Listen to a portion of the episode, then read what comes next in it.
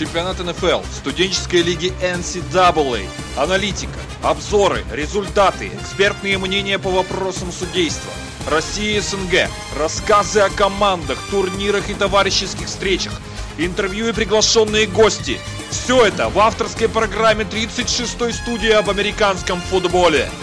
Настоящий футбол!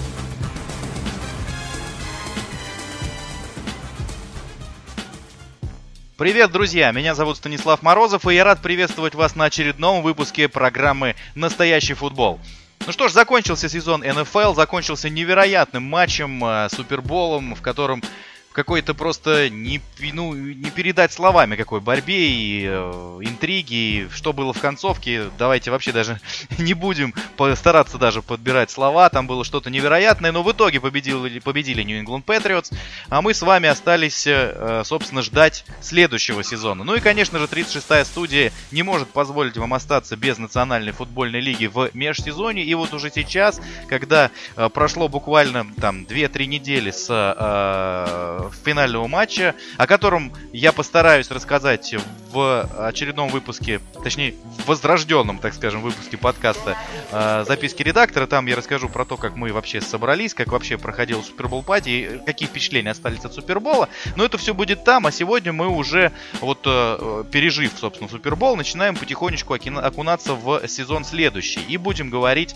о следующем сезоне, а точнее о драфте в первую очередь, и о том, что нужно командам э, усилить говорить о том, что, ну, как нужно поработать на рынке свободных агентов, на драфте. И вот об этом как раз цикл передач, э, именно этому посвященных, как раз и будет выходить. Сегодня мы с вами будем слушать э, команды начиная с первого раунда с выбора драфта с Кливленд Браунс и заканчивая 11 командой на драфте Нью Орлеан Сейнс. И вот об этом как раз-таки мы сегодня не будем говорить. Ну, точнее, я, собственно, говорить не буду. Будут говорить мои коллеги по 36-й студии Максим Лицинский и Андрей Житков. Вот они сегодня вам расскажут во всех деталях, что же там, какие, э, ну, какие позиции нуждаются в усилениях, что там с потолком зарплат, э, кого им стоит выбирать на драфте, кого стоит брать на рынке свободных агентов, от кого, может быть, стоит избавиться, чтобы расчистить платежную ведомость. В общем, вот эти все нюансы, которые, я думаю, многим будут интересны, особенно если вы следите за лигой уже давно и глубоко и понимаете,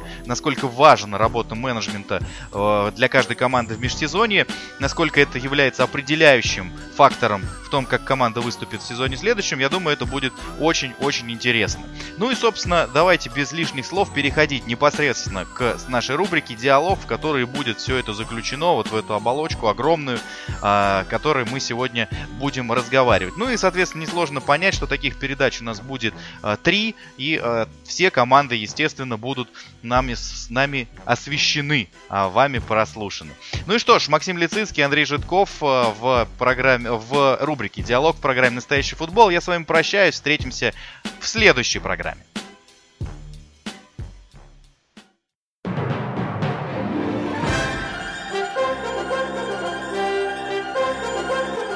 Диалог.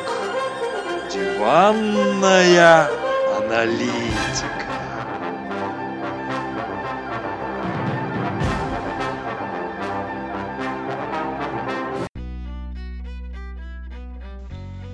Что ж, всем привет, рубрика «Диалог». И сегодня я Максим Лицинский мой гость Андрей Житков. Привет, Андрей. Привет, Максим. Привет любителям Национальной футбольной лиги.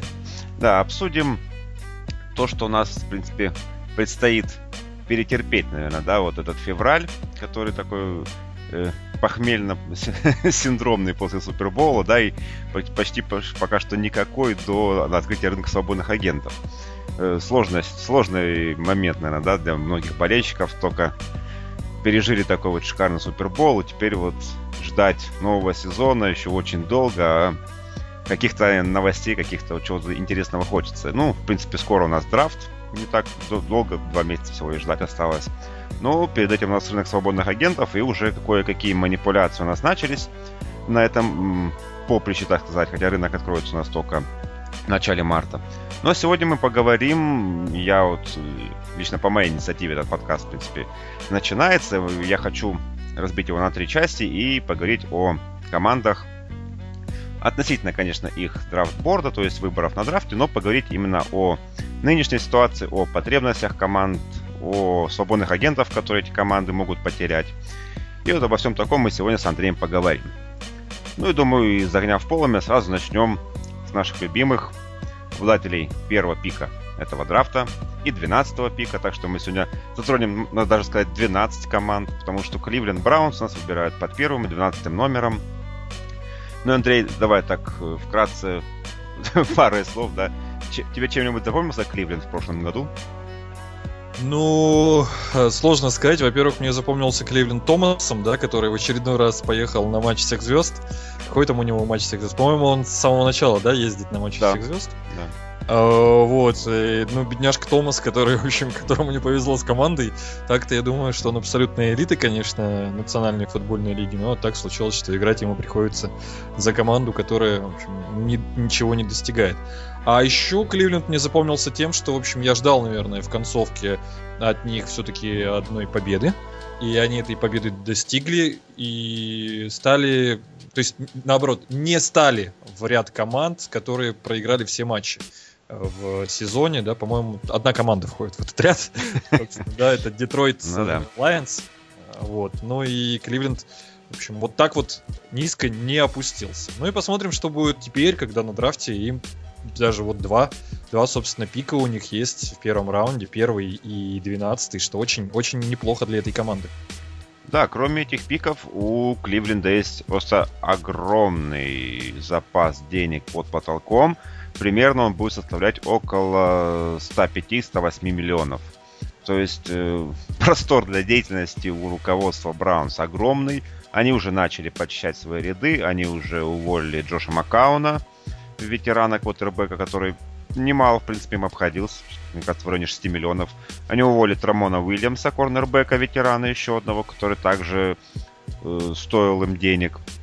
Ну, и они заключили контракт с Джимми Коллинсом, который в середине прошлого сезона был обменен из Патриотс, что, в принципе, неплохое решение, да, Андрей? Для Кливленда ну, Джимми Коллинс ну, вроде бы неплохое решение. С другой стороны, от Джимми Коллинса год от года ждут, что он прибавит, да, что он станет на какой-то определенный новый уровень игры, но пока этого не происходит. То есть, конечно, игрок он классный, для Кливленда это очень хорошее приобретение, но вот как-то с тем, чтобы повысить уровень своей игры, у Джейми Коллинса есть определенные проблемы. Но, может быть, в Кливленде, в молодой команде, он станет лидером, и, может быть, это действительно то, что ему необходимо.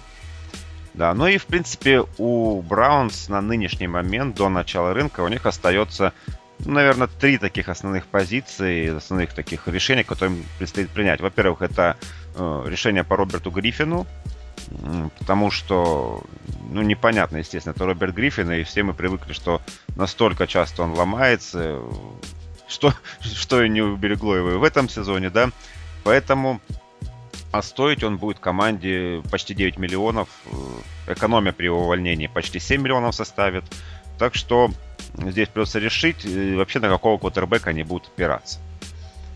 Второй вопрос, который предстоит решить, я думаю, это основной их вопрос, это Террел Прайер. Как тебе вообще Террел Прайер, его прошлый сезон в качестве ресивера? Первый сезон в качестве ресивера для этого когда-то квотербека. Ну, не знаю, мне сложно говорить вообще, как бы особо он, ну, мне лично не приглянулся, посмотрим, может быть, э, действительно что-то там такое в нем есть. Я вообще скажу, что Кливленд для меня это такое, знаешь, э, такое немножко темное пятно. Э, вот. И ну, честно ну, говоря... скажи честно, что не смотрел ни одной игры Кливленда, да? Ну, ну давай так, я смотрел ту игру, которую они выиграли. Я смотрел еще, по-моему... Игру с Патриотс, наверное, да? Э, игру с Патриотс, да, и игру, по-моему, с Питтсбург Стиллерс смотрел. В общем, три игры я посмотрел в сезоне, но этого очень мало для того, чтобы составить какое-то определенное мнение о Кливленде, поэтому я примерно представляю, что вся команда извиняюсь за тавтологию, представляет. Но, в общем, действительно очень сложно про Кливленд говорить, поскольку это команда, которая, ну, вот, была не слишком интересна в этом году. Ну и понятно почему, в общем, да. С самого начала они начали э, такие результаты показывать, что, в общем, наверное, смотреть за ними было, ну, как минимум, неприятно, как минимум тяжело. То есть только серьезные болельщики Кливленд Кливленда смогли Кливленд Браунс смотреть до окончания сезона все матчи. Какие-то, наверное, правильные вещи могут сказать по поводу того, кто отличился из игроков, кто приглянулся и тому подобное. Так, ну я вот лично по Террелу Прайеру скажу, что э, очень неожиданный был его прорыв, потому что он стал твердым первым ресивером команды, человек, которого мало кто этого ждал, естественно, потому что когда ты играешь первый сезон в качестве ресивера, да, нет, он, естественно, он играл в колледже частично там и тренировался, но многие считают, что Террел Прайер это такая вот еще одна темная лошадка, что вроде бы он выстрелил, но большинство своих ярдов он набрал в 4-5 матчах из всех. То есть у него довольно низкий показатель там ярдов за маршрут. И вот такая, такой статистика операции говорят, что нельзя ему давать как бы такой серьезный длительный контракт, как в свое время там тому же Джошу Гордону, да, дали Браунс, за что поплатились уже два с лишним года. Кстати, Джордж Гордон может даже вернуться в этом году, насколько я помню. И снова начнется эта эпопея. Непонятно, что с ним делать, куда он уйдет. Уйдет ли вообще куда-нибудь. Ну, ну, смотри, Террел, Террел довольно интересный, на самом деле, игрок, да, он очень высокий, там, метр девяносто три, и при этом очень неплохо действительно действовал, как ты сказал, в этом сезоне. И еще есть такая, мне кажется, любопытная штука. Наш с тобой коллега Василий Пастухов, когда мы составляли, я составлял рейтинг лучших новичков 2016 э, года, ну там были включены, это мы на Double Dress Show составляли специально с Андреем Менгом, там были включены э, спортсмены по всем видам спорта, которые мы так или иначе комментируем в 36-й студии. Так вот, Василий Пастухов задавался вопросом, где же Прайер? И мы по этому поводу даже дискутировали. То есть э, вот э, был такой момент, что Прайера э, очень даже интересно и ну, хотелось... Прайер же относительно новичок все-таки. Ну, он относительно новичок, да, но в общем и целом, наверное, мы его можем к, новичкам в какой-то степени все-таки отнести, но в общем и целом, то есть это говорит, наверное, о том, что даже вот в 36-й студии в, в колуарах знали об этом игроке и очень хорошо представляют, на что он способен. Честно говорю, я, я его очень плохо знаю. Опять же, все это связано с тем, что Кливленд не та команда, за которой я следил по ходу сезона. Да, ну и еще назову, наверное, два наиболее таких известных имени из тех, кто выходит на рынок свободных агентов от Браунс. Это Стивен Пая, э, Edge Defender, так сказать, да, крайний защитник, который до Кливленда играл в Чикаго, и раненбэк Исайя Кроуэлл, не знаю, что решит по нему Кливленд. Будут ли они его переподписывать. В принципе, э, с нынешним как бы направлением да, экономии средств Кроуэлл не обойдется им очень дорого, а не сказать, чтобы он очень уж прям просто ужасен. Так что, может быть, они придут к какому-то соглашению. Ну и давай так быстренько поговорим о ключевых позициях для усиления, да, у Кливленда. Ну, думаю, ты согласишься, что это, естественно, квотербек.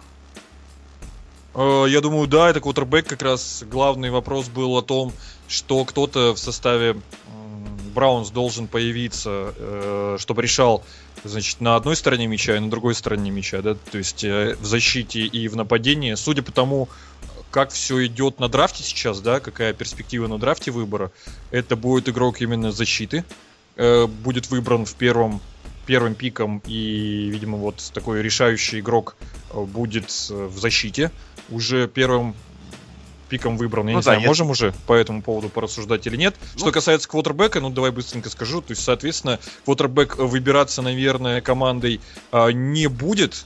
Вот здесь вот, да, а, на этом драфте. Поэтому, ну, вот надо понять, что там с Гриффином, какая там ситуация будет, потому что, ну, инвалида держать в команде, откровенно говоря, глупо, да, и неправильно. Поэтому есть там разговоры определенного толка. Я не знаю, что там с Гаропполо и куда он в итоге попадет, да, но так вот на заметочку, наверное, можно Кливленду прицелиться в сторону этого молодого человека. Да, потому что там сейчас, ну даже за Гриффина, мне кажется, много не разговаривают. Там больше говорят про Коди Кеслера, да, которого они задрафтовали в 2016 году в третьем раунде. И, может быть, ему какой-то шанс захотят дать э, руководству Браунс.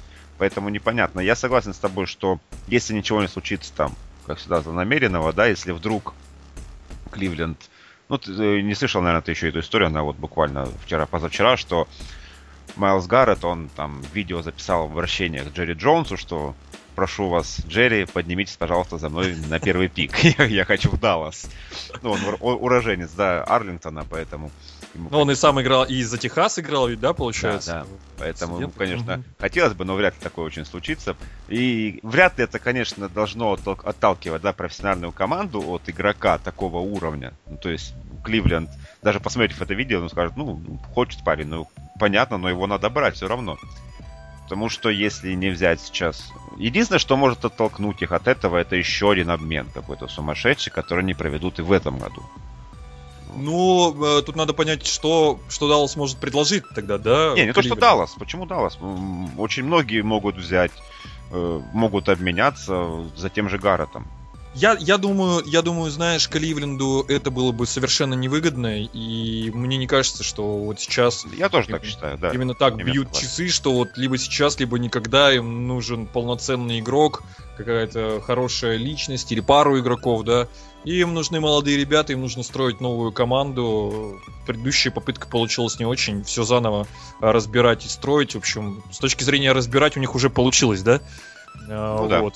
И так сваи торчат, в общем, пора что-то надстраивать. Мне кажется, в этом плане Майлз Гаррет это тот человек, э, на которого можно сделать ставку, который может стать фундаментом новой команды. Так, ну и э, давай еще по ключевым позициям. В принципе, квотербека мы разобрали, да, чуть даже про первый пик поговорили. Э, Кто еще, как ты думаешь? Ну, наверное, линия нападения, да, потому что страдают постоянно квотербеки Браунс. Вот Джо Томас у них есть, да, Алекса Мэка они отпустили в почти выигравшую Супербол Атланту, и Мэк там от- раскрылся, ну, в принципе, он и так был неплох, да, тут еще заиграл новыми красками. Но линия нападения Браунс пострадала, то что я считаю, э, и в межсезонье им нужно искать нормального offensive текла и еще желательно гарда. Потому что без линии нападения ты вряд ли сможешь построить хоть какую-то команду с любым квотербеком. Ну, тут вопрос как раз в том, опять, э, какой выбор будет сделан э, 12 пиком на драфте, да, то есть, если они будут, э, например, Ну, брать... там, там нет, там, там нет. Ну, там, там текла. есть вот текл, я, насколько знаю, Райан э, Рэмчик, да? Нет, Э, нет, ну это, это не топ-12. Это, это не то. да. Ну, в общем, так- в таком случае, наверное, они будут делать ставку все-таки и там, возможно, скорее всего, на защиту, да. Ну а и- может быть почему? 12-м пиком вполне мо- можно взять, например, того же принимающего. Потому что непонятно, насколько Прайер будет стабилен. Да, неизвестна ситуация с Гордоном. С Гордоном, да. Поэтому Ну, принимающих как таковых у Кливленда нормальных больше и нет. Поэтому взять по 12 пикам ресивера, а это как раз отлично. Там, ну, Уильямс уже может и не дожить до 12 но, например, там тот же Росс э, тоже вполне, вполне может, и Кливленд может за него зацепиться. Я вот э, на самом деле довольно-таки удивлен. Есть такое мнение, что могут э, Кливленд захотеть иметь Оджи Ховарда, например, да, тайтенда из Алабамы э, в своих рядах. Но там, в принципе, с тайтендом-то вроде Нет, бы все ну, в порядке. Ну, в принципе, с двумя тайтендами вполне можно Ну и да, это, система это достаточно работает. современно, да. Ну, в общем, посмотрим, какой выбор сделает э, Кливленд здесь. Там ведь еще и Леонард э, Фурнет есть, да, который может дожить до 12 номера. Или наоборот, 12 номер это то, э, на что Фурнет должен претендовать. В общем, посмотрим. Любопытно, какую ставку сделает Кливленд, но усилять линию нападения, то, с чего ты начинал, безусловно, нужно. И поскольку ты считаешь, что до 12 раунда там э, до 12 пика там просто нет солидных игроков offensive line, которые бы могли помочь Кливленду в построении, то, наверное, да, кого-то нужно э, очень хорошо поработать на рынке свободных агентов, кого-то нужно подписывать, может А кого-то... тем более, что деньги есть. Тем более, что деньги есть, все верно. Так, ну и все, с Кливлендом тогда у нас перейдем ко второй команде. Ух, я знаешь, как пот смахнул, ну все, с Кливлендом все, теперь можно нормально работать. Да, второй пик у нас, э, даже не знаю, как приобрели, да, или наоборот, потеряли первый пик Сан-Франциско 49ers. Своей вот этой второй победой могли бы они себе обеспечить. То есть отсутствием этой второй победы они могли себе обеспечить первый пик, но они выиграли второй раз и забрались на второе место на этом драфтборде. Ну и Сан-Франциско. Тут, конечно, я могу, наверное, сказать так, что все болельщики Сан-Франциско подписаны на группу ВКонтакте, да, Сан-Франциско, и там тоже ребята делают подкасты и все это обсуждают. Поэтому, я думаю, многие уже слышали, я не буду повторяться то, что... А для тех, кто не увлекается Сан-Франциско, скажу просто так, начну чуть с- а, так, отдали. Ну, во-первых, в Сан-Франциско, сколько я помню, второй, второе количество денег под э, кепкой. У них порядка 81-85 миллионов будет в этом году. тоже очень хороший показатель, но у Сан-Франциско, в принципе, те же самые проблемы, что и у Кливленда. Перестройка начинается, правда, только сейчас. У Кливленда идет уже год. В Сан-Франциско та же ситуация с квотербеками. В принципе, ты, думаю, согласишься, что э, вряд ли Колин Коперник доживет до предсезонных игр Сан-Франциско. Я, я думаю так, понимаешь, Колин Коперник это тот человек, который на протяжении очень долгого времени, э, чем не заслужен, на мой взгляд, получал шансы постоянно. То есть там были вторые шансы, третьи шансы, четвертые шансы. Э, ну, опять же, это происходило, наверное, еще из-за того, что э, попытались сделать ставку на других квотербеков, как бы не получилось, вернулись к тому, что, ну, есть Колин Коперник, и он портит меньше, чем остальные. Поэтому Колин Коперник получал шансов довольно много, ну и ряд матчей действительно были, были неплохих. В прошлом сезоне, да, я, например, вспоминаю игру с Аризоной. По-моему, очень классно отыграл ее. Я думаю, ты тоже вспомнишь, да, с Кердиналс игру. Ну да. Очень, очень неплохой был матч. И... Но все равно Колин Коперник это тот игрок, который в общем и целом, наверное, опять же, над собой не вырос, а того Колина Коперника, которого мы помним, доводящего ну, не только он, конечно, доводил Сан-Франциско до э, Супербоула, но в том числе и он э, своей блестящей игрой. Э, но того Колина Коперника уже в лиге раскусили, и он не представляет для защитников любой команды, по-моему, Национальной футбольной лиги какой-то изюминки, загадки, чего-то еще, какого-то вопроса. Э, к нему приучились, по-другому играть он не может, поэтому абсолютно логично, что Сан-Франциско нужен хороший квотербек. Где его взять, опять же, да, главный вопрос. Брать на драфте, о чем многие говорят, э, либо готового уже хорошего, серьезного квотербека заполучить из другой команды? Вот это главный вопрос, наверное, межсезонья для Сан-Франциско 49 Ну, естественно, напомним, что новый генеральный менеджер, да, и новый главный тренер у Сан-Франциско.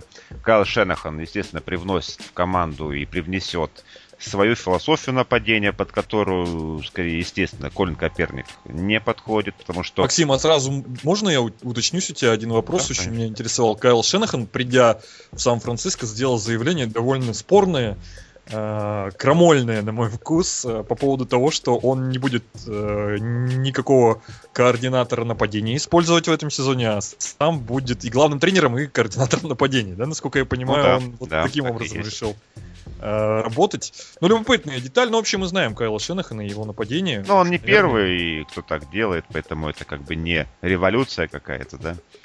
Просто, э, в принципе, человек, да, который последние годы постоянно был координатором нападения, э, действительно хочет свою какую-то философию развивать в своей новой команде. И пока что не хочет никому это перепоручать, потому что у него есть еще свои идеи, которые может реализовывать.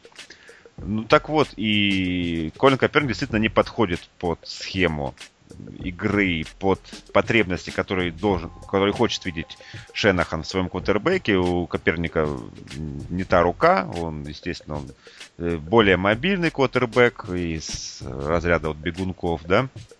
Поэтому проблема квотербека будет стоять остро, но до драфта, вот, в смысле, до рынка свободных агентов, говорить что-то о драфте, о каких-то вариантах э, выбора квотербека под вторым номером я бы не хотел. И вообще, честно говоря, я как Сан-Франциско, как болельщик Сан-Франциско не хотел бы вообще говорить о выборе квотербека под вторым номером. Потому что это, э, во-первых, очень дорого по соотношению, да, цена-качество. Цена-качество, да. да. Во-вторых, вот. непонятно, кого ты берешь, да, можно взять да, кота в мешке и, абсолютно. Тот же Шенахан, да, он уже сказал, что очень сложно будет молодому квотербеку входить в мою систему.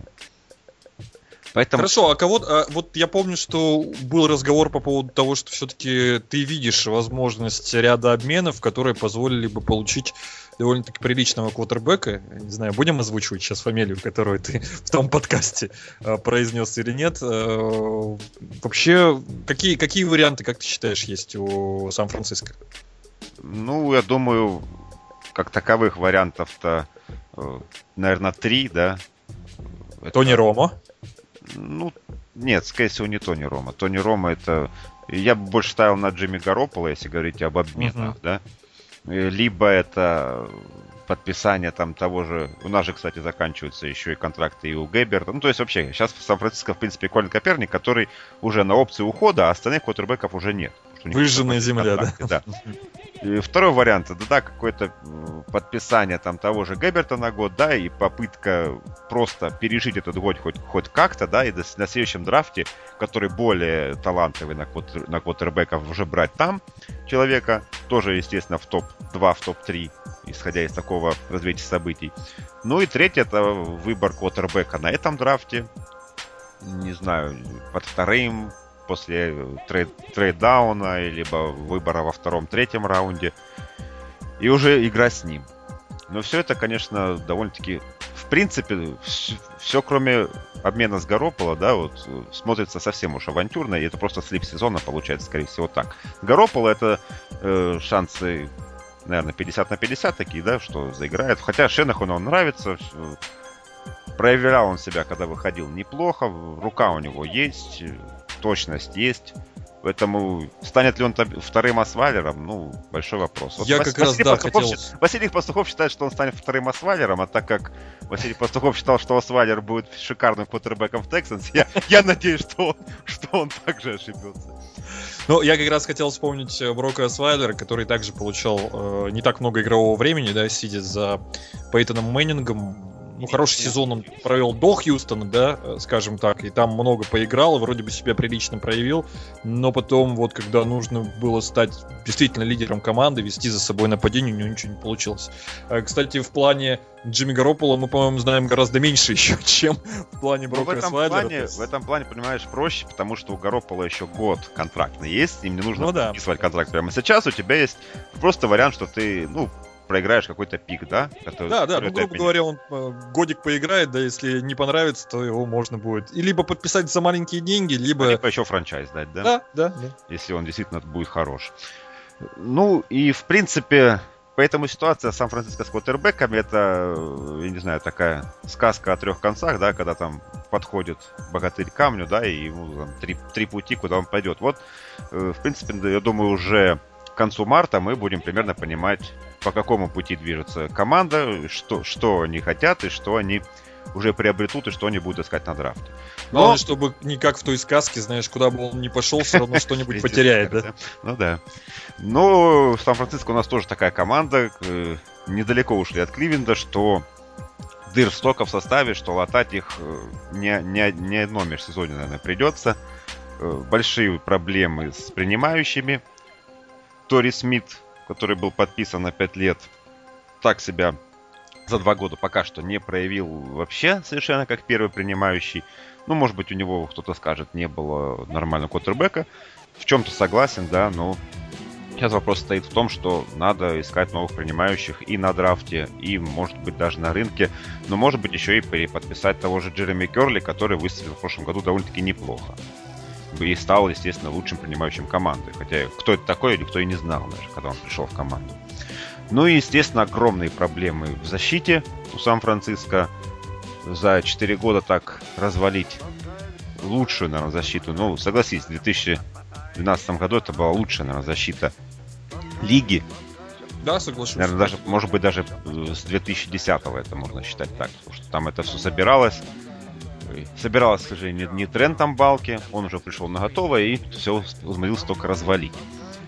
А сейчас от нее остались уже рожки до ножки, и там нужно почти в каждую позицию, ну, наверное, не знаю, ну, наверное, практически в каждую, ну, кроме, может быть, сейфти, потому что, ну, не такая это сейчас важная позиция при всех тех дырах, которые имеются в, там, в стане лайнбекеров.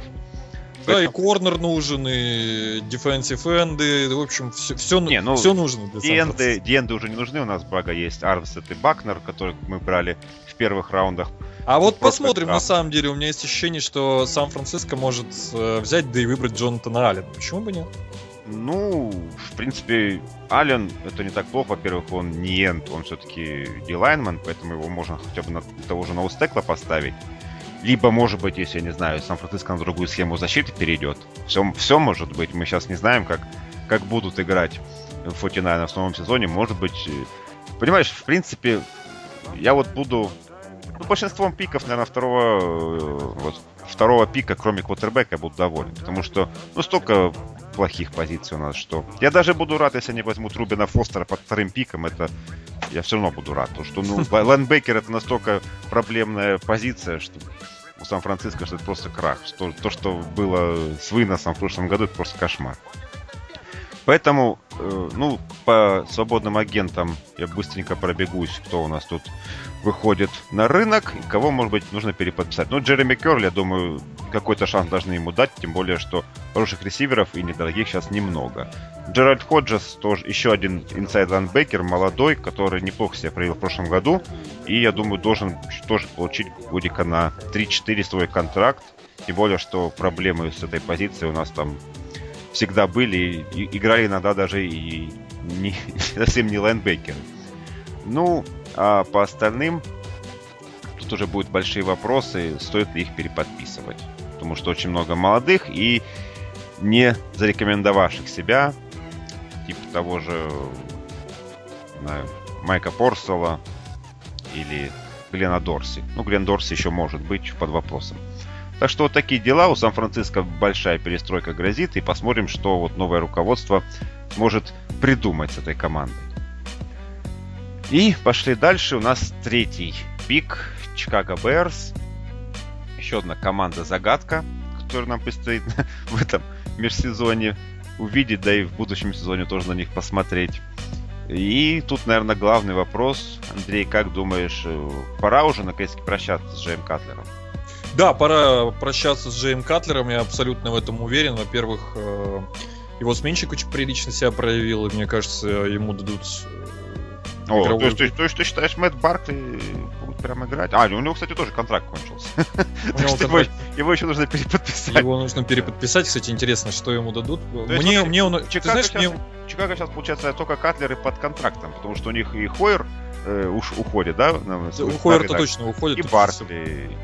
Я думаю, что Мэтта Баркли будут подписывать. Мне очень понравился, честно тебе скажу, Мэтт Баркли. Я так, может не, быть, ну, опять не, же, ну, правда, то, что он был посмешищем и стал хоть как-то играть, это уже хоть как-то играть. Ну, ты знаешь, э, в отличие от Джей Катлера, у него есть, э, как это в Мексике называется, кахонос, да? У него есть стержень внутренний. Джей Катлер все-таки это... Ну, я не раз, может быть, я, я, может быть, не раз э, и, может быть, неправильно да, в стиле Дмитрия Губерниева называл Катлера трусом, но, наверное, я думаю, имел на это право. Вот э, Дмитрий Губерниев не имел права называть Фуркада свиньей, как бы он ни поступал, тем более, что не доказано, что он поступал так специально. А, вот. а трусом Джея Катлера, я думаю, ну, там 99% болельщиков Национальной футбольной лиги назовут. Вот, в этом плане Баркли чуть получше. Ну и плюс, э, мне кажется, что там очень... В принципе, вот к нападению-то у меня вопрос в Чикаго нет. Мне кажется, главный вопрос Чикаго будет защитой. И вот если э, в защите они что-то придумают, может быть, опять же на драфте, э, кого-то нужного выберут им, то вот здесь в Чикаго очень хорошие может быть плацдарм для роста. В принципе, я, я в Чикаго верю. Тем более, что у них есть очень приличный задний бегущий, на котором можно выстроить игру, почему бы нет.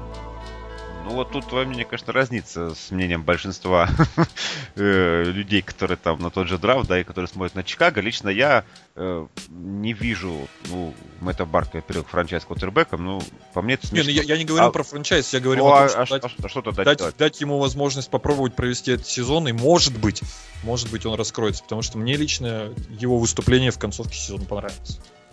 То есть ты э, не считаешь, что Чикаго надо искать квотербека сейчас? На драфте или на... Ну, я слышал про разговоры, которые ходят вокруг Чикаго, да, о том, что они, наверное, по поисками уже занимаются и, скорее всего, кого-нибудь найдут, но я бы дал шанс Барки. Но, опять же, учитывая все-таки контрактные вот эти вот ситуации, которые с ним, то есть его подписывать нужно будет, нужно будет определенные какие-то деньги ему давать. Ну, я не думаю, что на какие-то деньги такие Ну, большие. опять же, это небольшие деньги, да, это не те деньги, это смехотворно. Я бы попробовал. Вот я бы на месте Чикаго Берс попробовал с Барки. Вот так вот. Вот мнение Андрея Житкова такое очень неожиданное. Болельщики Чикаго, вы там еще живы? Так. Ну, еще, конечно, ты говоришь, вот нападение у них хорошее, да, но у них еще и Олсен Джеффри заканчивается контракт, да, и теперь э, эпопея непонятно э, с ним будет, потому что, ну, естественно, он захочет серьезный контракт на длительное время. Чикаго придется ну, скорее всего, переплатить, наверное, даже, если они захотят себя оставить Джеффри. Э, стоит Джеффри больших денег? Он вообще, он, как ты думаешь, в, в какой топ он входит? Мы любим все время кидаться за этими топами, да? Он, он, он входит в топ игроков, которые и топ игроков, которые травмируются и которые при этом элитные. Я думаю, что в этом топе он, он занимал бы одно из самых лучших мест. Не, ну Элшин Джеффри, конечно, классный игрок, что-то говорить. Э, потом среди игроков своей позиции один из самых больших. У него все есть. Там, скорость, длинные руки, цепкость, э, то есть, ну, такой, в принципе, идеальный игрок. Если бы он не травмировался, да, понятное дело. Сейчас много разговоров идет о том, что, конечно, Джеффри захочет большие деньги, и плюс Джеффри захочет играть в более серьезные команды, как он считает, он на это наиграл. Сейчас вопрос в том, сможет ли его руководство убедить в том, что ему бы здесь остаться. Насколько я понимаю, там последние слухи были, что Элшин Джеффри э, чуть ли м- не на Филадельфию настроен. Или Филадельфия на него. Ну, в общем, Нет, Филадельфия. Там, там просто очень много команд, скорее всего, на него будут претендовать тут уже Чикаго придется либо делать упор, да, как бы на какой-то... Ну, вот. тут, кстати, вопрос, да, захочет ли играть, например, Джеффри с Баркли, да, или, или с Венсом. Вот. Ну, в общем и целом, да, я так, конечно, утрирую. Понятно, что много команд будет на Джеффри претендовать. Но я думаю, что при прочих равных он, конечно, выберет э, лучшего квотербека. И тут тоже, кстати, будет зависеть. Знаешь, есть квотербеки, которые выбирают себе ресиверов, а есть ресиверы, которые могут выбрать себе квотербека. Мне кажется, даже такая может быть ситуация. Поэтому любопытная ситуация будет с Джеффри. Вот если Джеффри уйдет, то вполне вероятно, что в Чикаго может какой-то гром грянуть, что-то там будет перестраиваться. А если Джеффри останется, может быть, они попробуют по старой схеме прошлогодней. Опять же скажу, те матчи Чикаго, которые я видел с тем же самым Баркли, с, э, э, опять же, я вспоминаю игру с Green Bay Packers, мне очень понравилось. Может быть, я сужу, знаешь, так точечно по одной игре, это не совсем правильно, но опять же, если человек так может э, проводить игру с командой, которая бьется за плей-офф, для которой эта игра была крайне важна, и при этом Баркли там часть матча... Ну не то чтобы он их разбирал, да, понятно, что это неприменимо к Баркли. Сейчас, сейчас, сейчас просто все болельщики КСБ говорят, да что ты там с нашей защитой, даже Мэтт Баркли там уничтожит ее. Ты видел, что с ними сделал. Ну, ну, в общем, это проблема защиты Green Bay Packers. Но э, поэтому, честно говоря, сложно сказать, что будет в Чикаго. Я думаю, что опять переподписание или не переподписание э, Элшина Джеффри будет краеугольным для этой команды в этом сезоне. Ну просто скажу, что э, увольнение Катлера, оно сэкономит команде примерно 15 миллионов. Вот так вот. При о, общей сейчас э, кепке, где примерно 58-60 миллионов у Чикаго. То есть, ну, примерно вот так вот четверть могут себе еще дополнительно прибавить к, свободным деньгам за счет увольнения Джея Катлера, который, у которого, в принципе, последний год контракта, насколько я помню. Так что, как бы, если вы не, не считаете, что вы будете заключать с этим игроком, да, следующий контракт, зачем, в принципе, сейчас ему платить еще 16 миллионов? А, да, я посмотрел на статистику перехватов Мэтта Баркли, конечно, 14 перехватов за 7 матчей. Ну, это он еще накидал, когда это, это внушает. Но при этом, но при этом, Макс, заметь, 60% комплитов. То есть, как бы, не все, не все так плохо.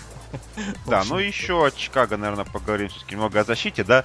Фронт э, 7 в прошлом году, ну, многих удивляло, меня в том числе, довольно неплохо они выступали в большинстве матчей, да, конечно, проваливаясь бывало, бывало против топовых линий, да, и против топовых нападений, но стояли неплохо. А вот в секондаре у Чикаго, мне кажется, большие проблемы. Тот же Кайл Фуллер э, стал серьезно очень.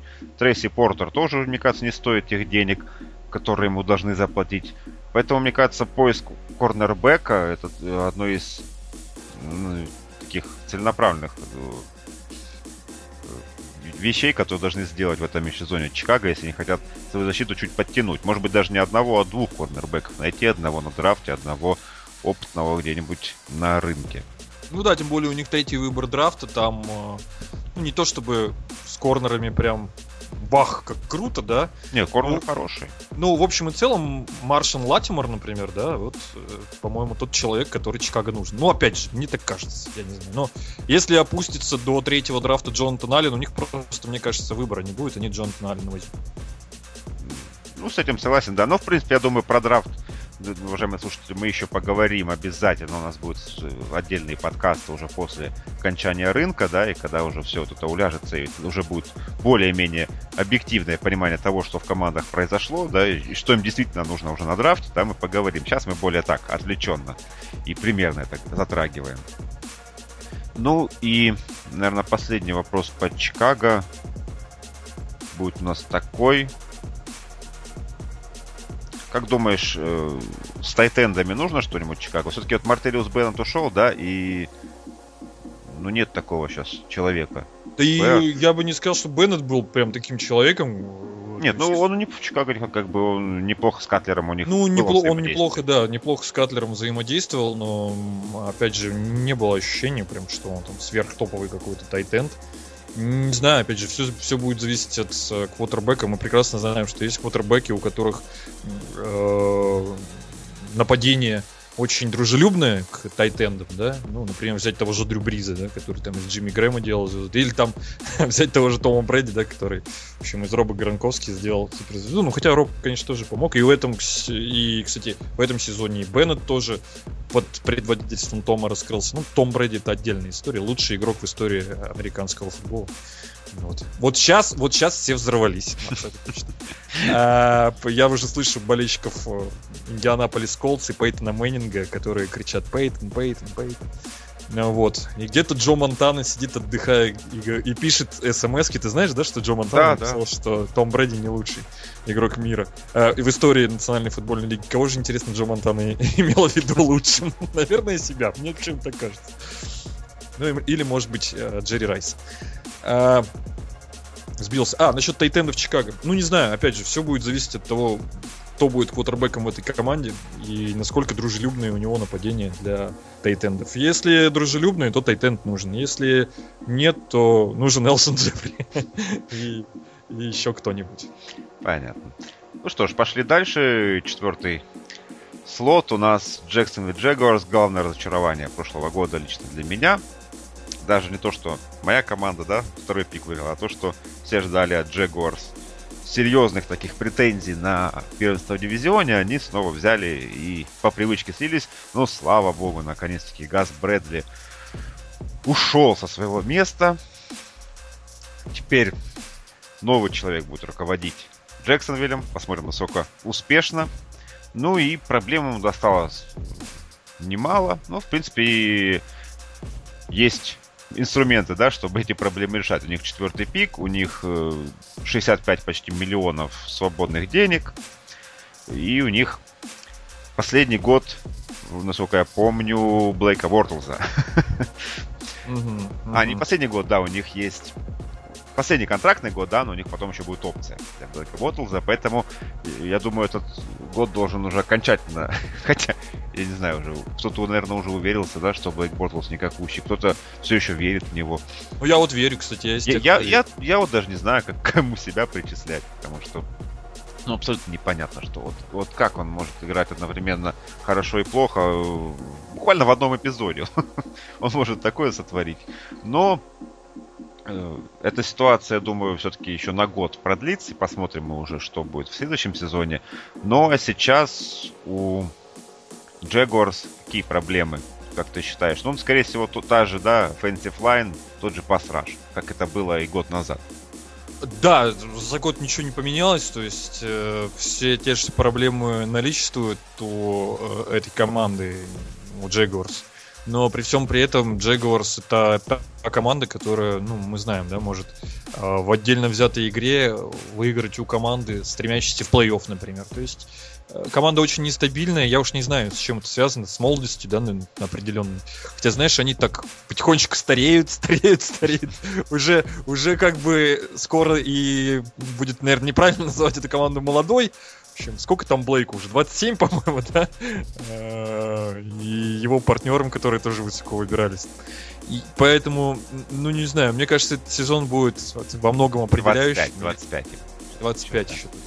Ну, значит, еще пару лет, пару лет у них есть. Ну, в общем, во многом, мне кажется, определяющий будет сезон, потому что мы обещали команде из штата Флориды, что они очень хороший, приличный сезон проведут.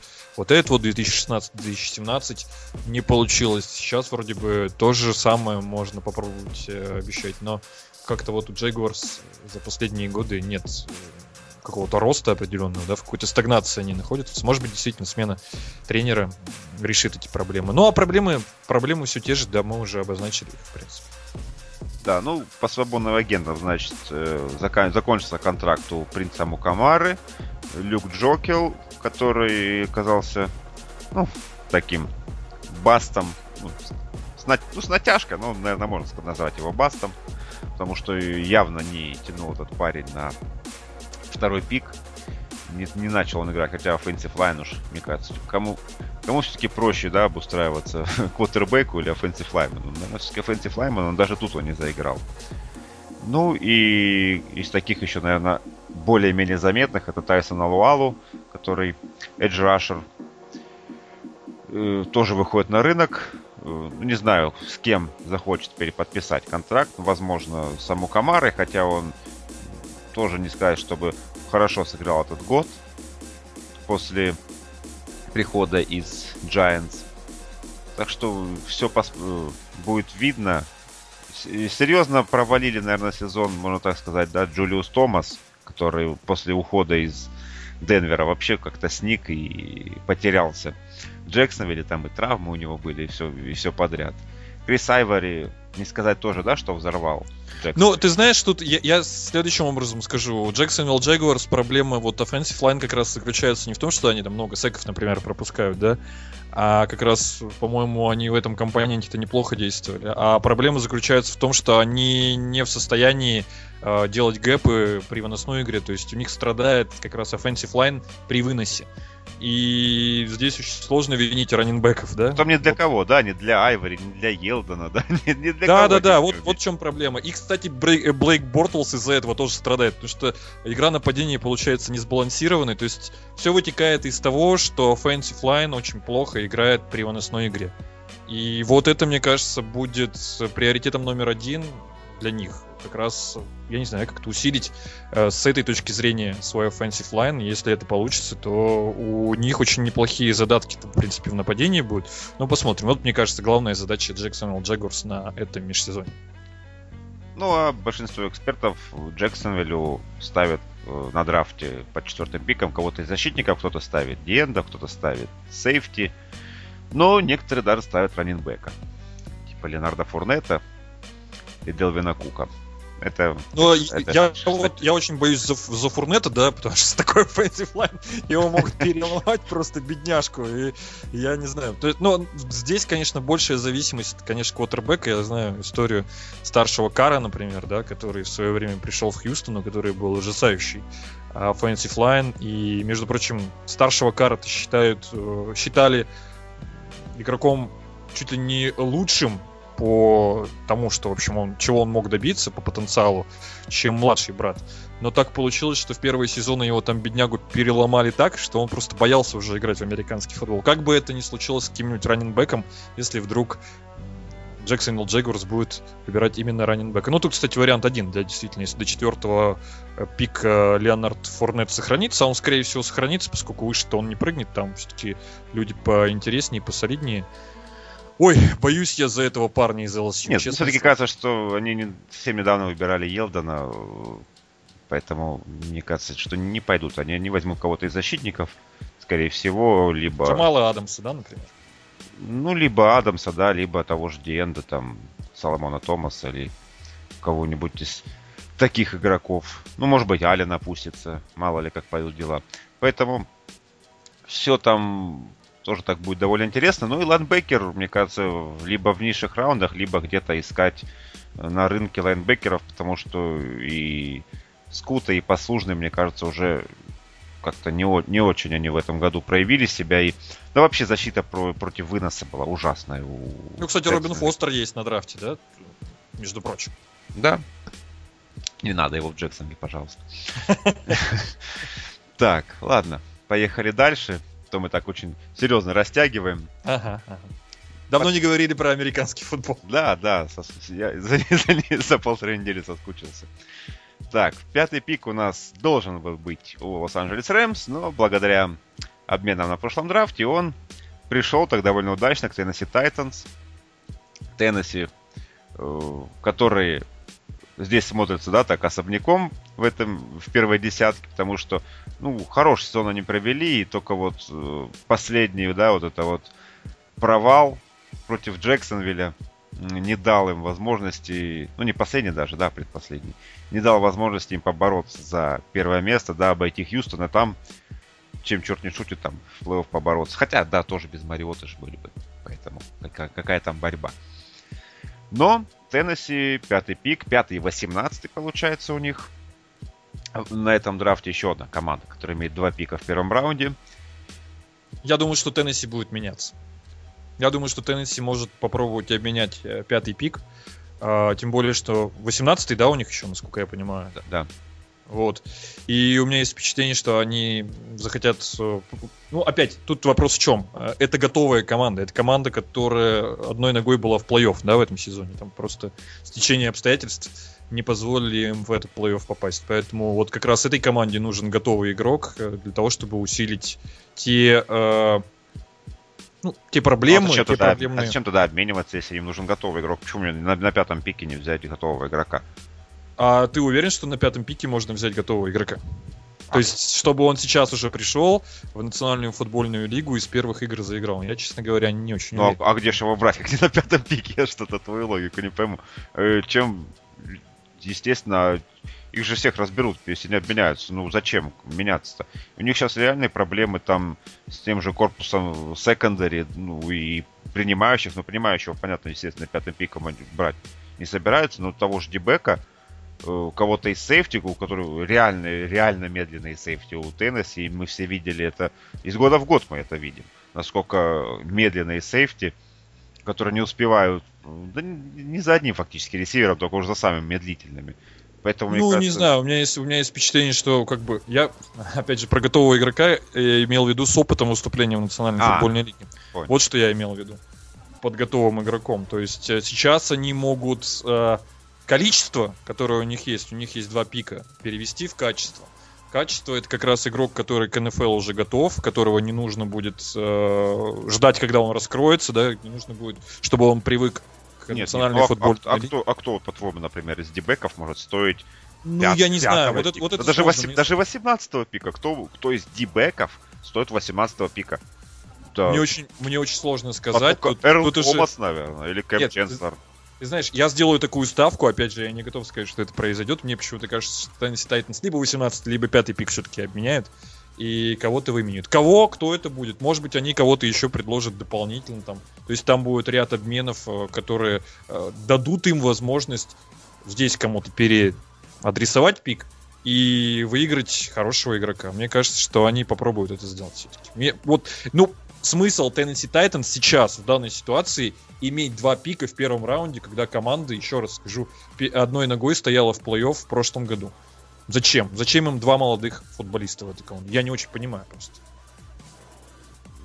Нет, я, я примерно э, как бы ориентируюсь по твоей логике, но... Ну, наверное, все-таки ее не поддерживаю. Ладно, останемся при своем. Э, Расскажу, кто у нас у Теннесси выходит на рынок свободных агентов. Это Гард Ченс Вормак, это Антонио Фасана Тайтенд, это Байрон Белл, еще один текл нападения. Ну, Кендалл Райт, ресивер, э, в принципе, довольно неплохой. Кажется, э, как, как слот-ресивер Райт может и переподписан быть. Ну, Мэтт Кэссел, ну, вряд ли. Мэтт, Мэтт Кэссел, хотя, может быть, как бэкап, тоже довольно дешево. Его можно переподписать. Насчет Вормака, я думаю, они подумают. Потому что не, не самый лучший он сезон провел. Молодой. Э, Вполне возможно. Ну и еще, не знаю, на какую позицию бы ты вот, вот все-таки, вот что тебя в Теннесси не- Ты говоришь, что у них все так хорошо, но что тебя не устраивает? Что-то же должно быть? Где у них Ну, слабина? Не, ну, не, ну защита, ты прав, тут, в принципе, от позиции лайнбекера до корнербека, мне кажется, Да, ли- есть линия, вариант линия хорошая у них, в принципе, да, там Да, да, да. И не, ну, так что, неплохой. что касается offensive line, у них там вообще все супер. Я считаю, что offensive line у Tennessee Titans лучший в национальной футбольной лиге. С этим можно спорить или нет, но э, Нет, в нет, топ- если бы они были лучше, Мюррей бы под 2000 набрал.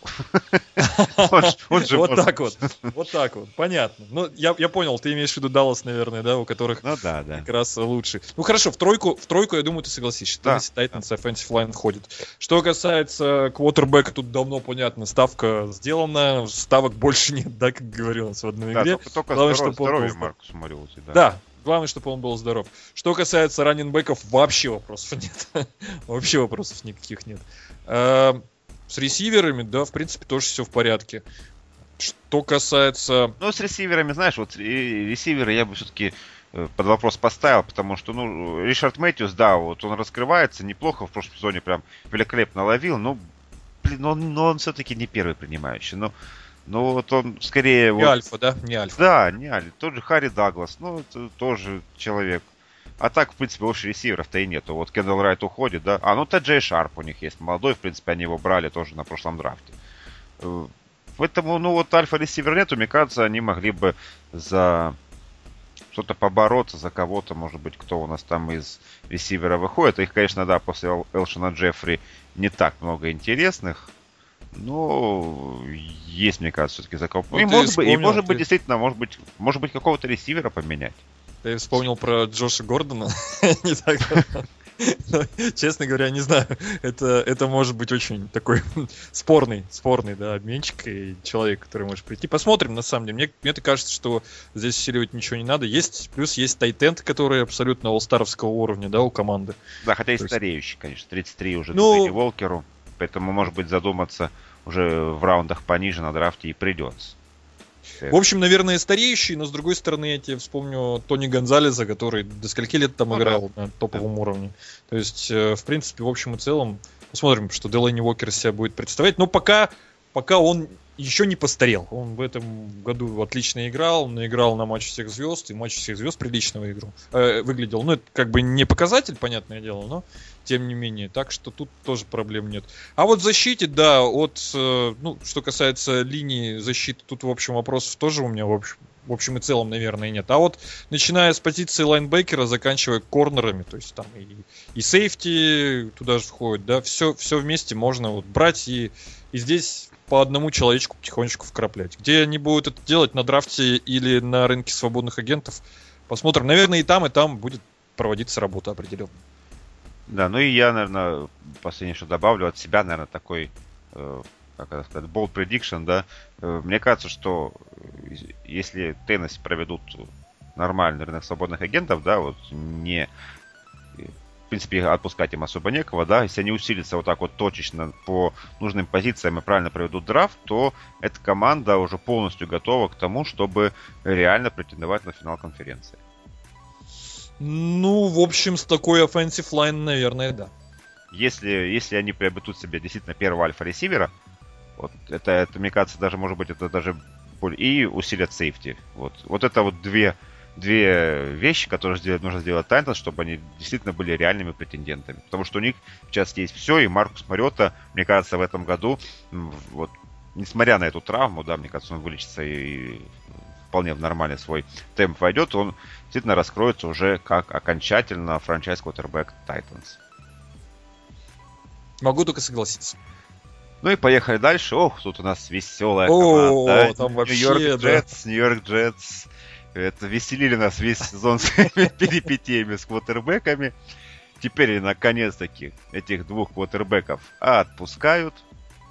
Теперь у нас не будет ни Джина Смита, ни Райана Фицпатрика, как я... Ну, естественно, не то, что как я надеюсь, но это, это, это только сумасшедший может э, с- снова что-то им предложить в Нью-Йорк Джетс, ну, потому что, естественно, полная глупость. А Нью-Йорк Джетс у нас обладает шестым пиком, и у них минус 6 миллионов под кепкой. Хе-хей, привет беднякам. Что делать, что делать, надо увольнять людей. Больше, больше никак с этим не справиться.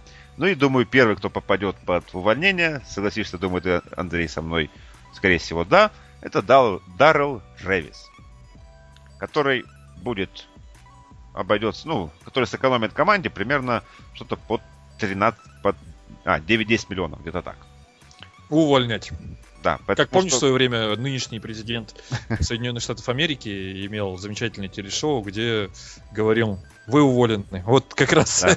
это, этого не хватает, мне кажется, в современной НФЛ, чтобы Дональд Трамп пришел бы в офис Джетс и сказал, вы уволены. Но там на самом деле увольнять надо не только ну там, в общем, много народу. Там, там много. Да. Они да. вот уже, за, ну, уже слухи ходят, что своего левого текла, текла Райана Клейди они может быть, уже даже на этой неделе уволят. Там вот примерно тоже 10 миллионов экономии.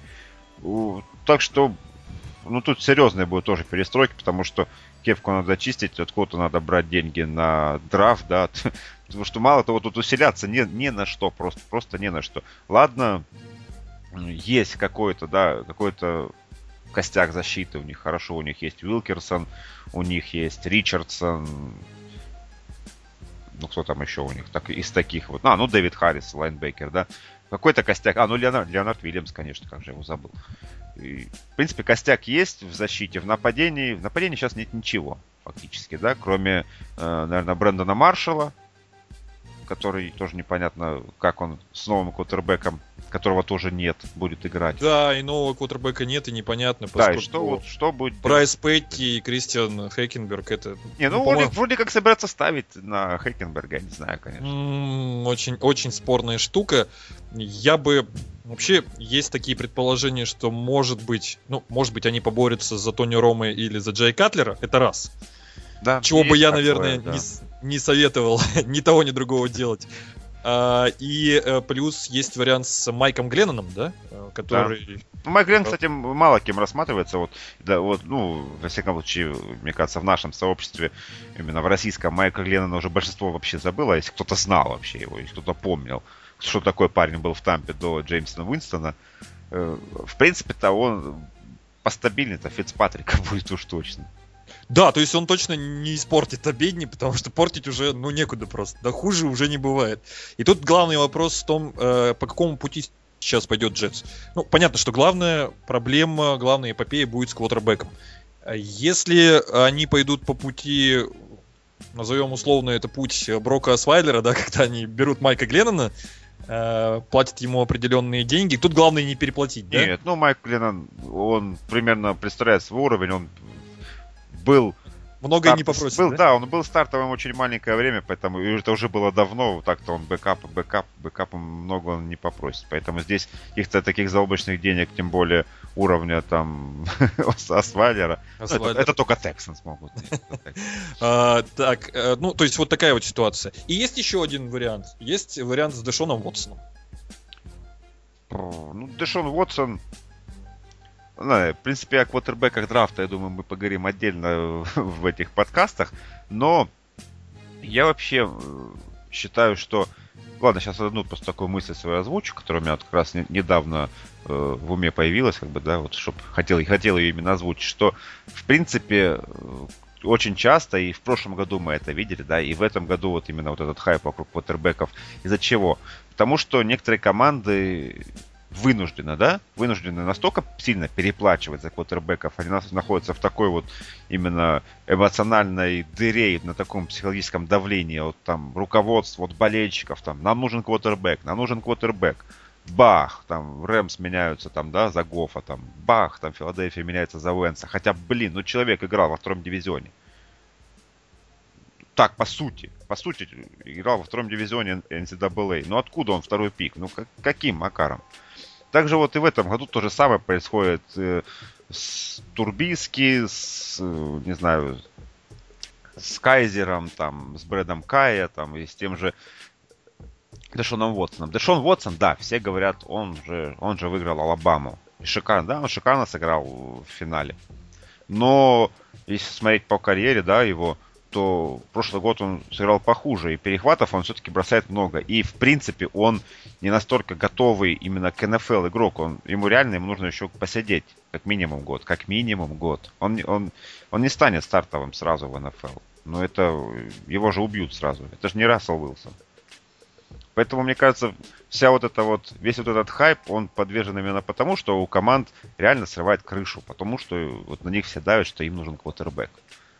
Потому, мне кажется, в первом раунде вообще ни один квотербек не должен уходить. Ну, может быть, в конце. Может быть, за вот 23, там вот туда вот, в таких пиках. Там, да. Там можно Уотсона взять и, в принципе, более-менее быть спокойным, что ты цену качества вот этого вот драфта, так сказать, quality, да, ты соизмерил, со, соизмерил. Но брать под шестым пиком Уотсона, ну, блин, ну это крышесносно вообще. Давай, давай еще один вариант рассмотрим, чтобы не брать драфтовых квотербеков, про которых ты говорил, но о том, что, наверное, э, не стоит сейчас их ну, серьезно рассматривать. Ну, ну, ну, ну, а Турбиский, который вот один, год он в старте провел. Один, да. один хороший Со- сезон. Один хороший сезон. Его, блин, на второй, на второй пик в 49 Не, ну вы реально издеваетесь. Я понимаю, что проблемы, да, с квотербеком, но не настолько, чтобы, э, э, чтобы платить. А при том там за второй пик-то деньги-то неплохие платят. А вы Давай... хотите его отдать? Давай сейчас попробуем э, за скобочки вынести ситуацию с драфтовыми квотербеками и рассмотреть еще один вариант для Нью-Йорк Джетс. Я вот пока ты рассуждал, подумал об этом варианте, вспомнил э, всю предысторию ситуации в Buffalo Bills нынешнюю. И ты знаешь, у меня родилась такая мысль, а почему бы один квотербек стартовый, Национальной футбольной лиги, который год назад был даже пробоулером, не стал бы квотербеком в Нью-Йорк Джетс. Ты понимаешь, на кого я намекаю? Тайр Тейлор. Там ситуация сложная, правда ведь? Ну, видишь, в чем проблема? В принципе, проблема в деньгах Джетс. Мне кажется, проблема в их э, потолке зарплат. Я, я, конечно, понимаю, что Тейлор не запросит столько, да. В принципе, Биллс ему дали отличный контракт. Вот так вот, со стороны команды шикарно все было расписано. Что-то там 10 миллионов гарантии всего лишь. Но контракт на 90 миллионов. Вау. Они его уже сегодня могут уволить э, практически без потерь, да, там мертвые деньги что-то порядка 2 миллионов будут. А в следующем году они вообще без потерь могут уволить. Но, скорее всего, мне... Ну, про Биллс мы еще сейчас поговорим, они у нас уже рядом. Так что проблема э, квотербеков Джетс в том, что они сейчас себе его просто не могут позволить им нужно так серьезно почистить состав и уже потом думать. А вот потому что у них, видимо, нет вот этого плана, да, скольких они могут почистить, поэтому они рассчитывают на Хейкенберга. Ну, тут абсолютно логично. То есть э, для начала им нужно поработать метлой, а потом уже думать о квотербеке. Да? Пока э, они метлой не поработали, они думают, что этим человеком, который может э, играть на позиции, по, по сути дела, важнейший для Джет сейчас, это Хейкенберг, который, в общем, на мой вкус, ничего не представляет из себя. Но, к сожалению, пока вот этой чистки не произошло, они других вариантов рассматривать не могут. По-моему, абсолютно резонно. Да, поэтому э, болельщики Джетс, привет, привет Сергею Жаркову. Э, ну, а вам готовьтесь, да, вот к такой вот разгрузочному межсезонью, когда вы будете слышать больше о увольнениях своей команды, чем о каких-то подписаниях. Все у вас будет сложно. И чем это все закончится, ну, мы узнаем уже ближе к драфту, посмотрим, что, что предложит команда. Так, ну давай перейдем к седьмому пику. У нас там нынешние Лос-Анджелес Чарджерс. Еще непривычно их так называть. Мы, мы год привыкали к Лос-Анджелес Рэмс, теперь еще и Чарджерс нужно будет привыкать по-другому называть. Ну, издеваюсь. Мне вообще интересно в этом плане, какое количество болельщиков будет в Лос-Анджелесе ходить и на ту, и на другую команду. Как они будут делиться? Вообще в Лос-Анджелесе... Кто на счет выигрывает? В свое время команда уехала. Да, да. Ведь из Лос-Анджелеса в свое время команда уехала, потому что американский футбол, к сожалению, наверное, в Лос-Анджелесе был не самым популярным видом спорта, а для американского футбола, ну, это такая достаточно серьезная плюха, тем более в таком городе, как Лос-Анджелес. А, третьим, по-моему, в Америке по численности населения. И вообще, в принципе, наверное, да можно сказать, второй, второй город, да, центр киноиндустрии. Что ну, говорить, да. Лос-Анджелес есть Лос-Анджелес. Поэтому я не знаю, как будут уживаться две команды. Мне кажется, что это вообще какая-то глупость, честное слово. Ну, посмотрим. посмотрим ну, в Нью-Йорке, кто... в принципе, уживаются. Что? В Нью-Йорке, да. В Нью-Йорке, да. Тут, да тут, но... тут вот интерес. Тут действительно, и какой интерес будет у Лос-Анджелеса вот именно к футболу? Ну, мы, мы видели, что первый сезон Рэмс получился очень даже ничего, да, очень хорошо заполнялся стадион. Несмотря на то, что команда была да, несмотря на то, что команда была ужасающей и даже умудрялась Сан-Франциско проигрывать. В общем, надо было постараться, но болельщики на нее ходили. А вот когда у них еще будет Чарджерс, вот посмотрим, что произойдет. Ну давай, давай, да, посмотрим, что Чарджерс. Чарджерс одна из самых веселых команд Национальной футбольной лиги, это абсолютно точно. Да, Филипп Риверс там всегда умудряется накидать кучу ярдов, а защита умудряется напропускать кучу тачдаунов. Ну, у Лос-Анджелеса у нас... У, у Чарджерс, теперь это нужно уточнять. У Чарджерс у нас э, седьмой пик, да, 20, ну, 22-23 миллиона свободных денег. Не так много, чтобы какие, как-то ими распорядиться действительно интересно.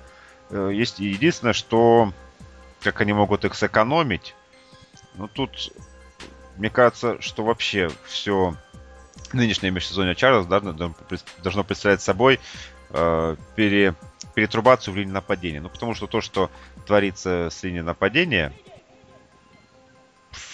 и с Филиппом Риверсом, то, что творит эта линия нападения, это уже пора прекращать. Поэтому, мне кажется, там пойдут и увольнения. Вполне возможно, там диджей Флюкер, скорее всего, уйдет. Ну, может быть, и Кинг, Кинг Данлоп тоже. Они же его только в 2013 выбрали, и уйдет диджей Флюкер? Но это же в 2013 было. Но... У них 8 миллионов экономии, почти 9. Без Но... мертвых денег.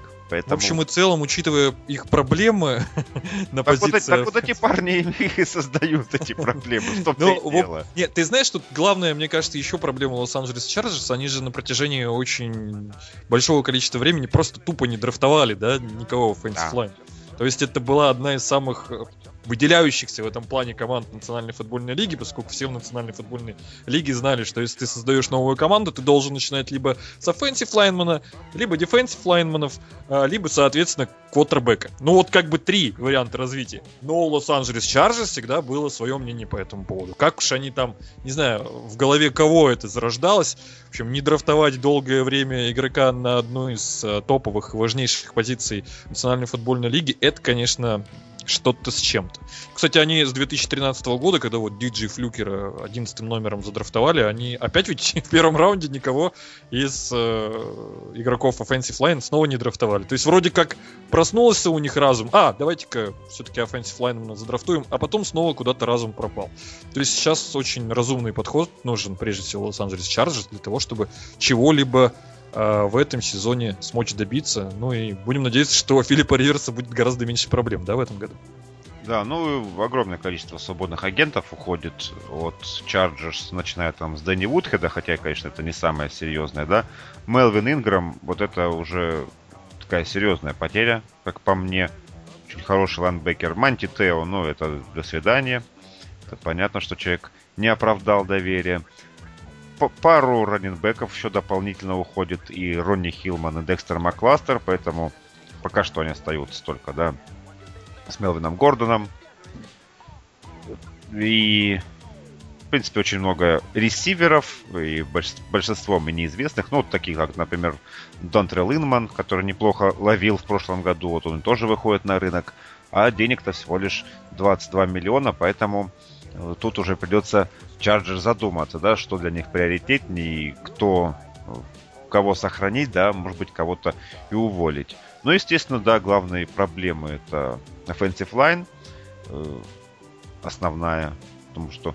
И главная проблема это здоровье Кинана Аллена, потому что, ну, сколько можно Кинан? Да, Просто да, очень жаль, что уже... у Кина Аллена такие проблемы со здоровьем, действительно, один из э, самых интересных ресиверов Национальной футбольной лиги и показывал будучи здоровым, очень приличные результаты, но вот действительно вот так попал в такую черную полосу и никак из нее выйти не может, к сожалению. Да, потому что за ним сейчас э, остается кто? Трэвис Бенджамин, да, и Стиви Джонсон. Ну, а Инман уходит, поэтому... Не, ну, я, в принципе, мне кажется, так Филипп Риверс найдет, кому бросать, он всегда находит, кому бросать, но ну, при да. наличии Кинна Антонио ну, Гейтс, было... да, там есть всегда. Да, ну, при наличии Кинна ему было бы гораздо проще, это да, безусловно. Поэтому Э, ну, вопрос глубины, да, позиции, скорее всего, поставят. Ну и, наверное, кого-то нужно поискать и в линию секондари, потому что... Сейфти, мне кажется, очень нужен сейфти команде. Сейфти, ну, в принципе, да, в принципе, соглашусь, потому что тот же Двайт Лаури, да, у, у них в старте выходил в этом году, ну, не самые надежные ребята. Если с Корнами там, да, еще там Джейсон Уэррет более-менее, Брэндон Флауэрс, ну, средненько, тоже неплохо. Ну вот и, конечно, большая проблема это Мелвин Инграм, ему придется с ним как-то придется договариваться Чарджерс, потому что, ну, очень хороший лайнбекер, и лидер, в принципе, защиты Чарджерс. И надо как-то с ним будет найти вот это вот компромисс и, ну, может быть, кого-то уволить, чтобы его подписать. Потому что, мне кажется, это ключевое переподписание. Ну, а хотя, ну, хотя, в принципе, есть франчайз тег. Да, можно, можно и на это пойти. Ну, в общем и целом, более-менее понятная ситуация с Лос-Анджелесом, да, то есть проблемы есть, но нерешаемые, они на поверхности. Вот, поэтому... Да, э, надо сохранить Филиппа Риверса стоящим на двух ногах на газоне, да, а не лежащим на нем. Все верно, все верно. Так, ну движемся дальше. Восьмой пик у нас вот так вот. Восьмой пик, да. Только недавно играли в Супербоуле Карина Пантерс. И тут даже не знаю, что и говорить. Тут, ну, тут, наверное, опираясь... В чем, в чем была проблема в прошлом сезоне, Андрей? Вот ты как человек, представляющий NFC South, да? в чем проблема Каролины? Слушай, мне очень сложно сказать. Вот э, по Каролине какого-то... Ну, во-первых, конечно, э, мне кажется, немножко вот эта вся история с Кэмом Ньютоном, она немножко пошла не на пользу команде. Если в предыдущих сезонах э, его все эти эмоциональные вещи, вся, вся эта любовь к тому, чтобы все внимание было сосредоточено на нем, они команде помогали, то есть оттеняли других футболистов, они играли в футбол, Кэм Ньютон тоже играл в футбол и плюс э, немножко дурачился и играл на камеру то этот сезон, ты помнишь, как он начался для Кэма Ньютона. Кэм Ньютон человек эмоциональный, и вот для него очень важен настрой. А, учитывая, как сезон начинался для Каролины Пантерс. Он начался не очень удачно, и он начался с того, что Кэм постоянно начал апеллировать к арбитрам, к Роджеру Гуделлу, и все это закончилось. Он ведь начался как раз с, э, с игры, с игры с Денвером, да. да. И поражение на последних секундах, да, там. Да, да, да. И опять же, у них а, были шансы Грэм выиграть Грэм тот матч. Гано, да. Грэм Гано, точно. Да. У них был шанс выиграть ту игру. Мне кажется, выиграя не матч с Денвером, у них бы все. Это очень эмоциональная команда. Это команда, которая вот как раз э, черпает эту эмоциональность от своего лидера, коим является Кэм Ньютон. Условно. Ну и я не верю на самом деле в то, что эта команда могла э, выйти в плей-офф, но там были какие-то определенные моменты, и ведь она боролась до самого конца, они там с Вашингтоном зарубились, и, в общем, в общем приличную игру выдали. А, ну и плюс, конечно, травма Люка Кикли. Люк Кикли это ну, сердце, если, сердце если, команды. Да, если Кэм Ньютон это эмоциональный лидер команды, то Кэм Ньютон, э, то э, Люк Кикли это просто лидер команды, да, лидер команды вне зависимости от защиты или нападения. И его травма, причем травма такого человека, который, по-моему, вообще без травм долгое время играл. Ведь травма достаточно серьезная. Он там получил сотрясение, причем я был, по-моему, как раз комментировал ту игру, я был свидетелем этого, видеть в таком состоянии а, потерянным да. Люка Кикли, знаешь, все смотрели в сторону Люка Кикли и думали, неужели это наш Терминатор, которого, по-моему, не сшибить ничем. Вот это все вместе дало такой результат для Каролины. Но, опять же, это Каролина Пантерс. Я не удивлюсь, если следующий сезон они вдруг снова раз и проведут на невероятном уровне. Тем более, что защита подрастает, корнеры там растут тихонечко. Молодые ребята совершенно, абсолютно зеленые были в этом сезоне, но во второй половине сезона они более-менее удачно стали играть. И если проблем в секондаре... Они все равно будут, но если их будет меньше, чем в предыдущем сезоне, то Каролина опять может претендовать на очень высокие места. Да, ну, тут я вклинюсь, что кроме восьмого пика Каролина имеет почти 50 миллионов свободных денег. То есть есть чем распоряжаться, в отличие там от тех же Chargers, да, и тем более Нью-Йорк Джетс.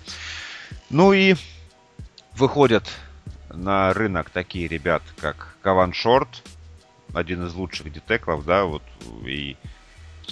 Ну, практически MVP Супербоула, да? Да, да, да, все так. Да, поэтому, э, ну, про него уже говорят, что там, скорее всего, будет франчайз тег. Ну, может быть, и договорятся о каком-то и длительном контракте.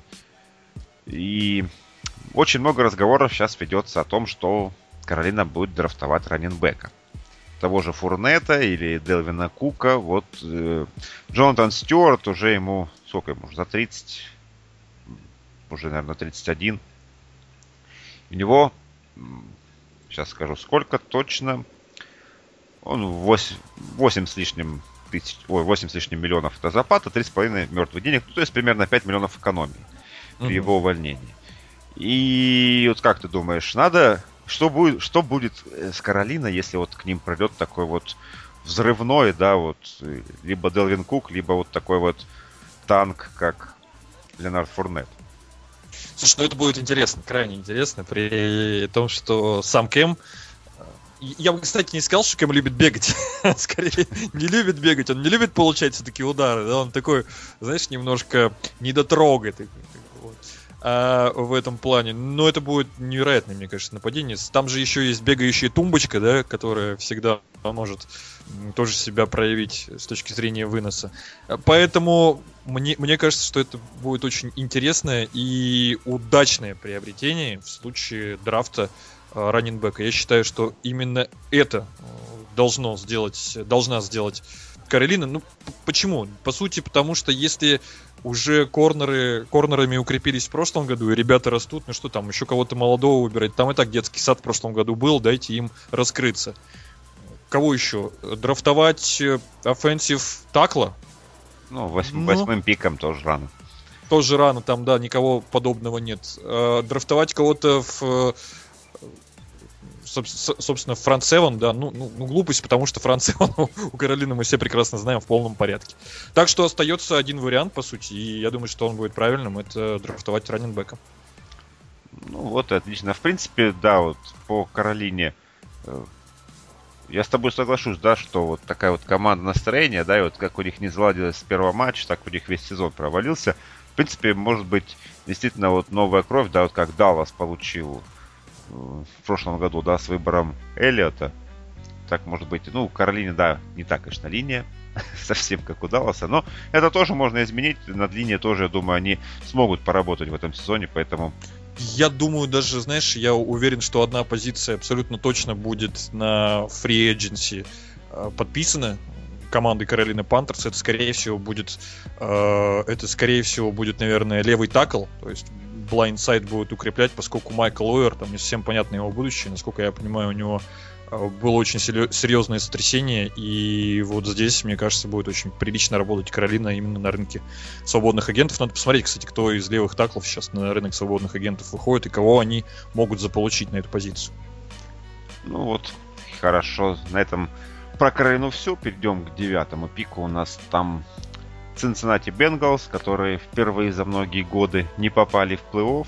И вот аж до девятого пика опустились. Что про Cincinnati думаешь, как вообще? Как им жить-то дальше? Я не знаю, честно говоря, как жить в Цинциннати, но я безумно рад, что Цинциннати не попали в плей-офф. Я объясню почему. Потому что меня, меня порядком задевают, мне порядком надоели эти разговоры по поводу того, что Энди Далтон не умеет играть в плей-офф. Наконец-то, наконец-то их в этом году не было. Просто Энди Далтон взял туда и не попал. Просто, просто его линия нападения взяла, расступилась, да, и дала да. вынести Энди Далтона вообще с поля нафиг. Так, ну у Цинциннати у нас, кроме девятого пика, чуть более 45 миллионов должно быть под кепкой где-то и на рынок у них выходят. Вот Эндрю Уитфорд, кстати, левый текл. Очень хороший, не знаю, что они с ним будут делать. Каролину, в Каролину. Ну да, вот, кстати, слово о Каролине, да. Дамата Пеко выходит тоже на рынок. Серьез... Ну, не сказать, что прям такой супер-супер, но очень достойный парень, за который, я думаю, кстати, еще сами поборются. Брэндон Лафел, ресивер, ну, не знаю, насколько он нужен Цинциннати в принципе, временами-то неплохо смотрелся, но стоит ли оно того или нет, непонятно. Дрекер Патрик. Вот серьез, серьез, серьезные имена вообще. Вот, серьезно, серьезно. Это Карлос Дэнсби, еще один угу. серьезный человек. Вот так вот уже даже, да, шесть фамилий мы назвали, в принципе, все все они такие люди серьезные и очень интересные в плане того, попробуют ли они рынок на вкус, да, и какая будет борьба за любого из них. Поэтому вот этих вот 45 миллионов в Цинциннати придется еще часть потратить, чтобы людей оставить. Например, а Кевин Зитлер там, по-моему, тоже, да? Да, да, да, да. Угу, Кевин угу. Зитлер еще один из лучших гардов. Поэтому вот так вот и тут уже, может быть, придется и подумать над какими-то э, дополнительными сокращениями, если кому-то придется предлагать большой контракт.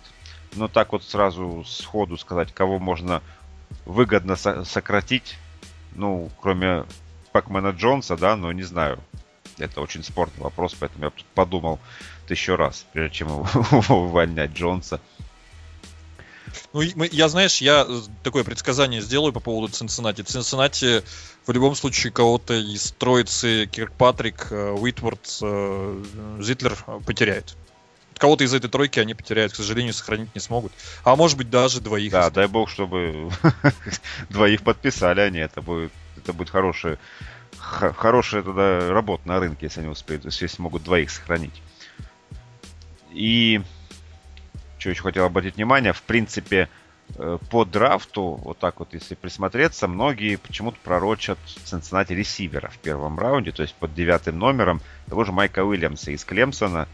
Э, пока что, пока что так прогнозируют, до рынка свободных агентов. Понятно, что сейчас все это вилами по воде. Но вот как думаешь, э, действительно вот стоит брать такого вот топового ресивера? Уильямс, он реально топовый, и он, угу. в принципе, он с многими хорошими ресиверами сравнивают, да, он практически не дропает мячи, он идеально на приеме, он э, у него шикарная скорость, поэтому стоит ли брать за Эйджи Грина вот такой второго ресивера? Это будет действительно такой double team или человек потеряется за спиной ну, и мне очень сложно сказать, э, потеряется он за спиной Джей Грина или нет, поскольку для этого нужно понимать вообще, какой характер у парня, да. Пока он студент, это сложно понять, тем более, ну что там, ты по Клемсону, наверное, больше можешь сказать, да, как там Майк Уильямс выглядел. Выглядел ли он прям таким лидером команды, да, такое... Ну, в принципе, они с Дэшоном Уотсоном были такой парочкой довольно-таки продуктивные, так что там э, по характеру, естественно, у него э, очень боевой характер. И просто, понимаешь, вот я к чему хотел так привести, наверное, очень многие ресиверы, которые реально заиграли за последние там несколько лет, да, молодые, они все фактически приходили на ноль. То есть тот же Одел Бекхэм, да, он пришел, э, когда уже Круз был подвержен травмам, и Бекхэм, на Бекхэма сразу поставили. Тот же Майк Эванс, он пришел и сразу начал ловить, сразу стал первым. Э, не знаю, кого еще, кто еще в последнее время у нас такие были. Ну, больш, большинство, в принципе, таких молодых ресиверов, которые раскрываются, они должны становиться именно первыми принимающими. А когда ты приходишь, у тебя тут уже звезда под боком, при, при, примерно то же самое, что прийти, да, к Мегатрону когда там Golden Tate приходил, да, когда там был Мегатрон. Угу, угу. То же самое. Я, я понял, о чем ты говоришь. Э, вот как раз вопрос в том, готов ли Майк Уильямс учиться и готов ли он быть второй скрипкой в нападении. Cincinnati Bengals. А может быть даже и третий при наличии, в общем, достаточно серьезного тайтенда, да, который тоже будет много ловить. Это да. в любом случае. А вот. Честно говоря, я бы подумал, подумал, прежде чем такой выбор делать. Но опять же, мы не знаем много всего, много подноготных. И раз Майка Уильямса так высоко ставят специалисты, Национальной футбольной лиги, значит, они уверены в том, что Майк Уильямс, во-первых, способен выдерживать конкуренцию лучшими игроками Национальной футбольной лиги, это раз. А во-вторых, готов учиться у Эйджей Грина, потому что, ну, в любом случае, какое-то время ему придется э, в национальную футбольную лигу входить. И лучшего варианта, чем, ты знаешь, смотреть, там, следить за тренировками Эйджей Грина, мне кажется, для Майка Уильямса просто-напросто э, не может быть. Майку Уильямсу нужно быть готовым к тому, что ситуации, если он окажется в Cincinnati Bengals, у него не будет взрывного сезона под номером один. Скорее всего, первый сезон э, будет такой втягивающий, он должен быть готов к тому, что он будет совершать мало кетчей, мало комбинаций на него будет. Если он к этому готов, если он э, не станет бить копытом, не станет требовать мяча гораздо больше, если у него не возникнут проблем медных труб, то Почему бы нет? Но в общем и целом, наверное, Майк Уильямс это не совсем тот игрок, который... Вот необходимости именно в игроке э, на позиции wide ресивера, мне ну, кажется, в Cincinnati В принципе, конечно, да, глубина у них слабовата. Вот я сейчас просматриваю с уходом того же Лафела, да, у них остается Тайлер Бойд Коди Кор, который вот иногда выходил в прошлом сезоне. Э, и вот Джеймс Райт, я вот такого, честно, даже не помню сир. Поэтому, в принципе, после AJ Грина... Для глубины Майк Уильямс, наверное, Ну, не да, то, что но... глубины, да, он, в принципе, твердый второй номер будет. А если он будет тянуть идеал на себя? Ну, я думаю, что AJ Грин просто этого не позволит, поскольку AJ Грин — это AJ Грин. В конце концов, ты приходишь в команду AJ Грин, ты должен быть к этому готов. Пускай Майк Уильямс к этому готовится, но мне почему-то кажется, что при прочих равных ставка будет сделана на драфте на лайнбекер, наверное, команды Ну, тот же Рубин Фостер, да, девятым да? пиком да. это вообще, в принципе, идеально подходит и под цена-качество, и, в принципе, под необходимости Бенгалс, поэтому Э, наверное, мы уже к этому к этому вопросу довольно-таки интересно, мы вернемся уже ближе к драфту после рынка. Потому что Цинциннати пока что это э, с той кучей людей, которые им надо переподписывать, это большая загадка. На что они большую ставку сделают. Идем дальше. У нас предпоследняя сегодня команда Buffalo Bills. И вот тут мы уже затронем, наверное, не столько вообще... Э, самый главный вопрос, да, мы будем здесь сейчас рассматривать, это э, вот Тайра Тейлор и эпопея, которая с ним будет, как ты думаешь, вот вообще, что, заморочится Баффало все-таки, останутся они с Тейлором или расстанутся? Я думаю, расстанутся. Судя по тому, э, как все идет, какие слухи вокруг этой ситуации, мне кажется, старый Тейлор уже даже не одной ногой, а уже вторую, знаешь, так переносит в сторону любой другой команды. Э, национальной футбольной лиги, и, видимо, он и сам не очень хочет оставаться в Биллс. Я так понимаю эту ситуацию, может быть, э, не совсем правильно, но вот из того, из тех слухов, опять же, мы сейчас пытаемся из слухов, да, сложить полную картинку. Как бы ясности у меня, во всяком случае, нет. Может быть, у тебя более ясная картинка складывается, потому что сейчас происходит вокруг Тейлора. Ну, в принципе-то, какая может быть тут ясность, да? У, сейчас вот у команды 26 миллионов свободных денег. Увольнение Тейлора после 1 июня им дает еще примерно половину от этой суммы, то есть примерно 13-14 миллионов. Э, естественно, это будет после 1 июня, потому что до 1 июня увольнять его бессмысленно, потому что там нету этой экономии. Ну, там вот эти, все эти финансовые вопросы я опущу. Ну, ситуация такая, что принципе никак не повлияет увольнение Тейлора на нынешнюю их работу на этом рынке. То есть у них деньги все равно будут после 1 июня, когда уже большинство игроков будет, ну, естественно, найдет себе команду. И они могут там либо только уже с отказов, да, с драфта отказов брать, либо еще откуда-то выцепливать игроков на эти сэкономленные деньги. Но квотербека они потеряют. Поэтому, в принципе, с финансовой точки зрения увольнение Тейлора, оно, конечно, оправдано, потому что он не сказать, что он ведет команду, да, реально по тому пути, по которому видит руководство, но с игровой и вот какой-то рациональной точки зрения, в принципе, может быть, Тейлора и не стоит увольнять, надо ему дать еще доиграть один сезон, и уже тогда говорить об экономии и о прочем. Единственное, что приход нового тренера, и вот это, вот это уже совсем другой разговор. Тут есть вопрос, э, Рекс Райан видел его квотербеком, да? Основным. Uh-huh, uh-huh. А как Что будет... будет у Макдермота, да? Не совсем да. понятно. Поэтому тут уже вот это сложно. Ну, а в таком случае, мне кажется, э, вот вариант следующий получается у команды Buffalo Bills. Если вдруг Тайр Тейлор все-таки уйдет, э, получается какая ситуация? Надо э, драфтовать в первых двух раундах квотербека? Ну, у них есть Кардейл Джонс, на которого они Э, кстати, ты сказал Вагдермат, там Энтони Лин. Я думаю, что-то что меня покоробило.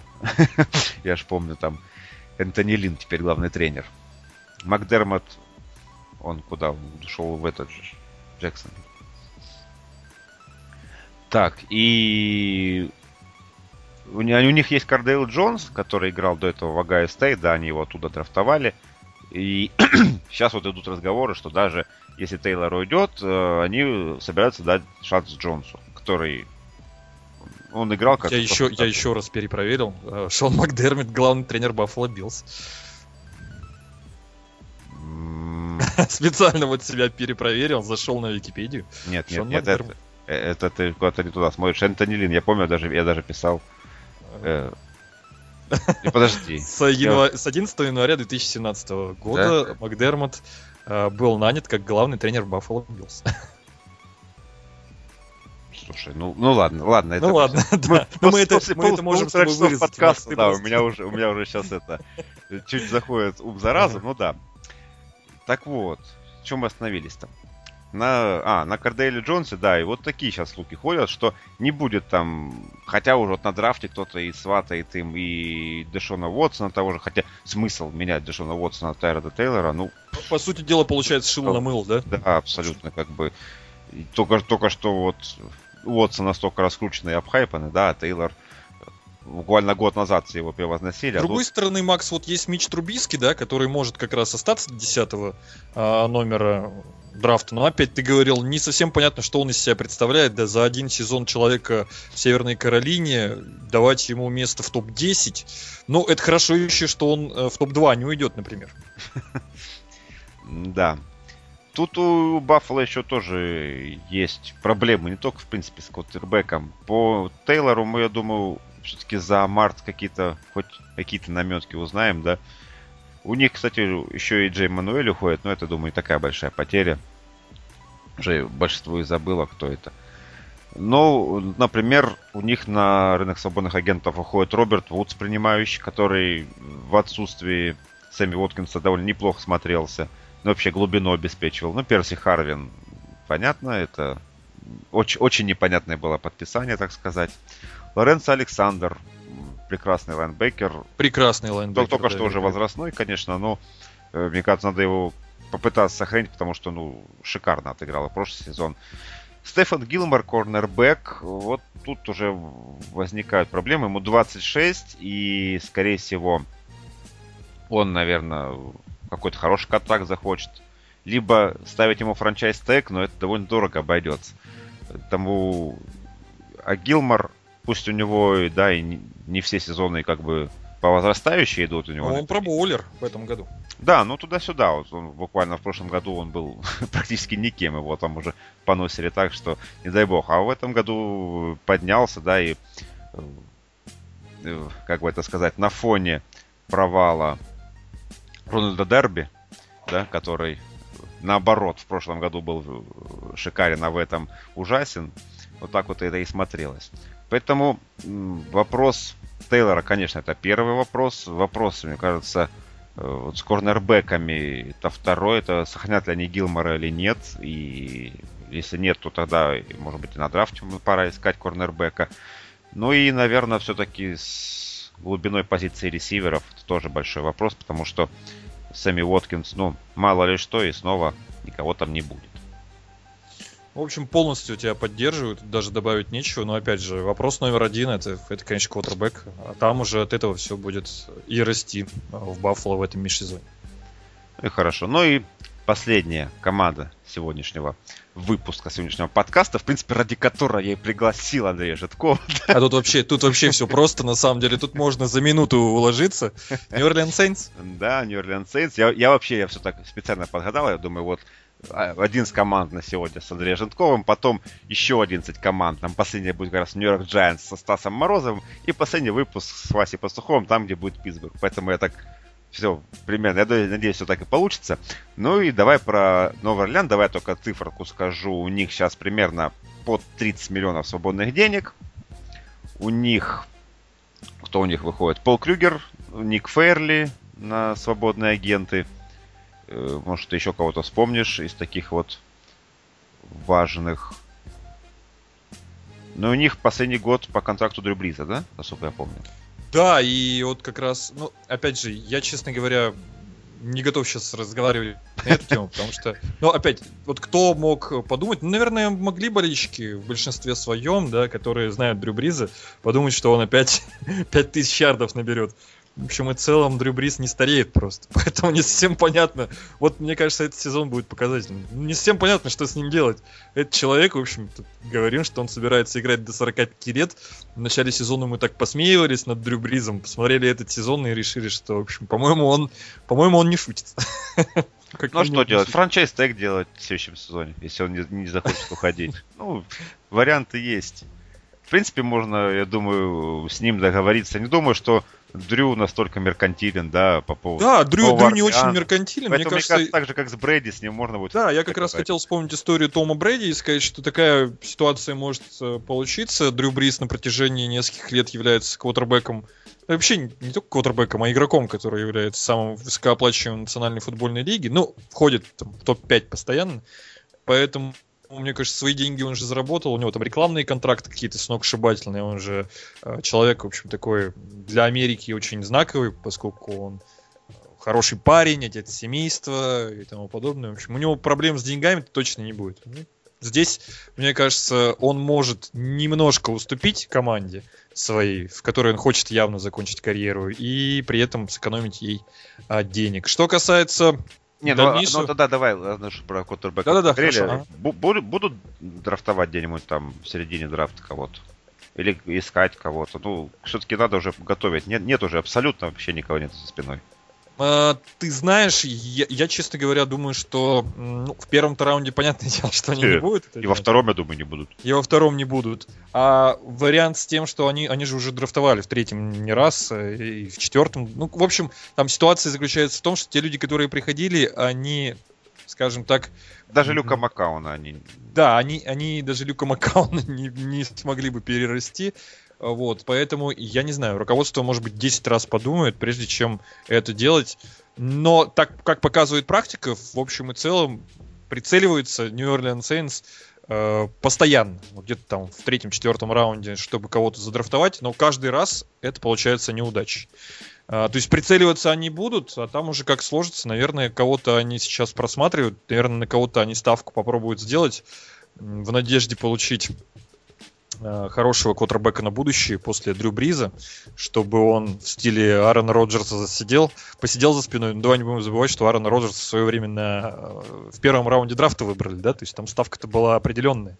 Э, К сожалению, себе в этом году Orleans Saints такого позволить не могут, поскольку у них есть позиция, которую на драфте они абсолютно точно, 100% будут э, усиливать. Здесь вопросов нет никаких, кого выберут New Orleans Saints в первом драфте. А нужен ли в третьем-четвертом квотербек неудачник? Мне кажется, нет. Так, ну раз давай, да, слушай, мы говорили, кого выберут там, да, и вообще э, самые большие дыры, проблемы Saints. Ну, я думаю, что тут вопросов вообще никаких нет, да? То есть это позиция корнербека. Мне кажется, вся лига уже смеется, надрывает животы просто над корнербеками команды New Orleans Saints. У меня нет э, никаких оснований думать, что кто-либо, кроме корнера, будет выбран на этом драфте.